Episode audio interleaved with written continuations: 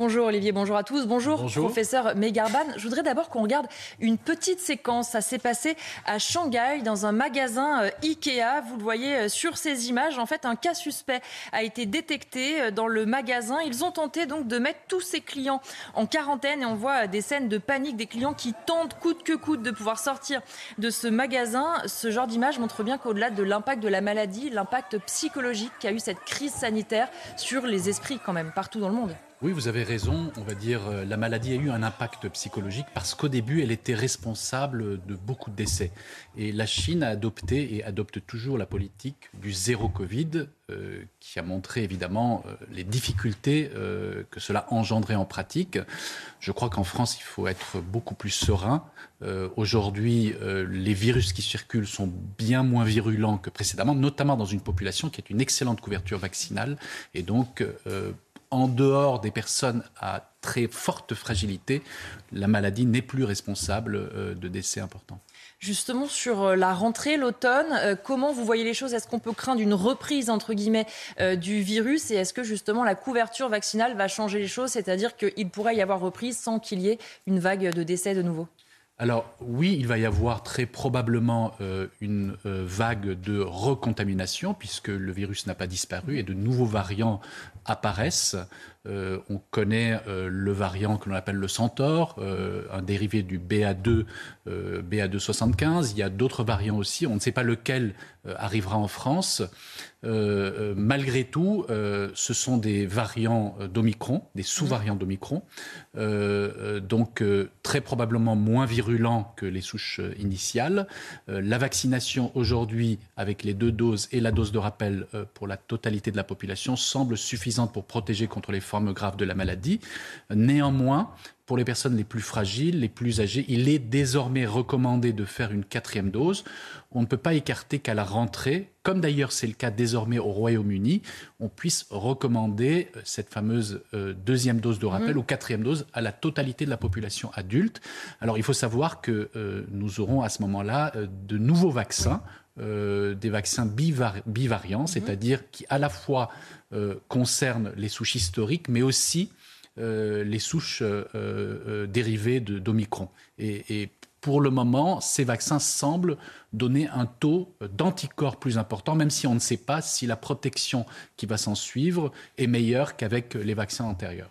Justement, le régulateur britannique du médicament a annoncé hier approuver une nouvelle génération du vaccin contre le Covid de Moderna qui cible précisément euh, Omicron. Ça sera ça, du coup, la nouvelle génération, entre guillemets, de variants, euh, de vaccins, pardon, cibler plus précisément euh, certains variants pour être plus efficaces? Oui, très probablement. Donc, ces, nouveaux vaccins, donc dits bivariants, eh bien, donnent une réponse anticorps meilleure contre les sous-variants d'Omicron. Euh, euh, et donc, euh, très probablement, c'est les vaccins qui sont utilisés pour les doses de rappel si, si celle-ci devenait nécessaire. maintenant, aujourd'hui, on ne sait pas en pratique si ces vaccins réduiront la contamination par ces sous-variants ou, comme les souches précédentes, protégeront contre les formes graves de la maladie sans pour autant réduire significativement le risque d'être contaminé. Vaccin sur euh, autre chose, sur la variole du singe. Certaines associations s'inquiètent du fait qu'on ne vaccine pas assez vite euh, en France, qu'on perde trop de temps. Est-ce que pour l'instant on a un bon rythme de vaccination ou est-ce qu'on est un petit peu en retard? Alors, on va dire, l'HAS a évalué à peu près 250 000 personnes, la population à risque d'être contaminée euh, par la variole du singe. Ce sont essentiellement les personnes euh, qui ont des partenaires multiples, notamment au, sein de la communauté gay. Euh, on sait que euh, le gouvernement souhaite faire une vaccination préventive de cette population. le rythme souhaité est de 10 000 vaccinations jour. Malheureusement, on en est à peu près à 2 à 3 000 par jour, donc très probablement en deçà des objectifs. maintenant, encore faut-il évidemment sensibiliser cette population à risque pour l'intérêt de cette vaccination c'est pourquoi d'ailleurs l'OMS a déclaré la variole du singe comme étant une priorité de santé publique à l'échelle nationale, internationale, pour permettre justement euh, à toutes les personnes d'être informées euh, du danger d'être contaminées et puis surtout euh, de recourir à la prévention vaccinale pour freiner la progression de l'épidémie car malheureusement le nombre de cas continue à augmenter et aujourd'hui en France nous avons à peu près 2700 cas de contamination. Je voudrais qu'on parle maintenant de la crise à l'hôpital. François Braun, ministre de la Santé, va mener à partir de septembre une grande concertation autour de ce système de santé, une grande concertation.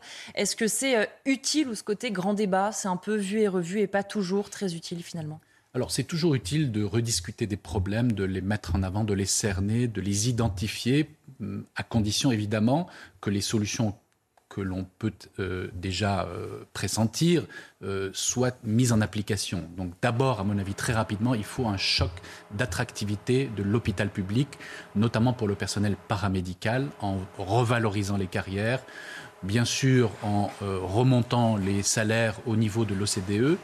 Euh, mais aussi en reconnaissant les compétences du personnel. Ça, ça peut être fait assez rapidement. Ensuite, évidemment, il y a euh, des réformes structurelles de l'hôpital public, avec un moratoire sur la fermeture de lits, avec l'abandon des politiques euh, anciennes de l'ARS qui sont toujours mises en, application de réduction de lits et de personnel. et puis évidemment, modifier la gestion de l'hôpital, qui est une gestion exclusivement administrative aujourd'hui, en associant euh, le personnel soignant euh, et probablement réduire euh, l'impact des, on va dire, des objectifs comptables dans la stratégie de développement de l'hôpital et remettre le patient au, centre de l'activité de soins. Bien sûr, il ne faut pas oublier la médecine libérale, car si on, essaie notamment de trier euh, aux urgences les entrées des patients. Encore faut-il que la médecine générale de ville puisse euh, euh, prendre en charge ces patients qui n'iront pas aux urgences.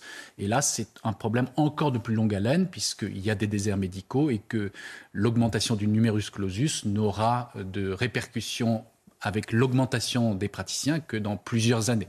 Justement, euh, François Braun veut travailler sur la permanence des soins, c'est-à-dire comment soulager l'hôpital en ayant une médecine de ville qui puisse accueillir des patients le soir, le week-end. Il prévient, il n'est pas question de forcer, mais il y a un moment donné où il va falloir que tout le monde prenne sa part quand même. Et on sait, de manière volontariste, ça n'a pas l'air de fonctionner pour l'instant. Alors, il faut bien sûr en premier lieu inciter, mais aussi très probablement demander aux plus jeunes de s'engager euh, dans cette stratégie.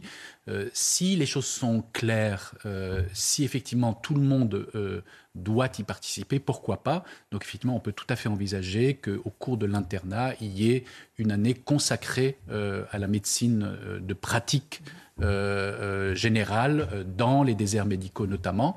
et puis évidemment, l'installation doit rester libre, mais pourquoi ne pas donner un coup de pouce lorsque l'on s'installe en campagne dans une, dans une zone où il n'y a pas de médecin et, plutôt que d'aller dans une ville où déjà il y a beaucoup de médecins, notamment dans la spécialité correspondante?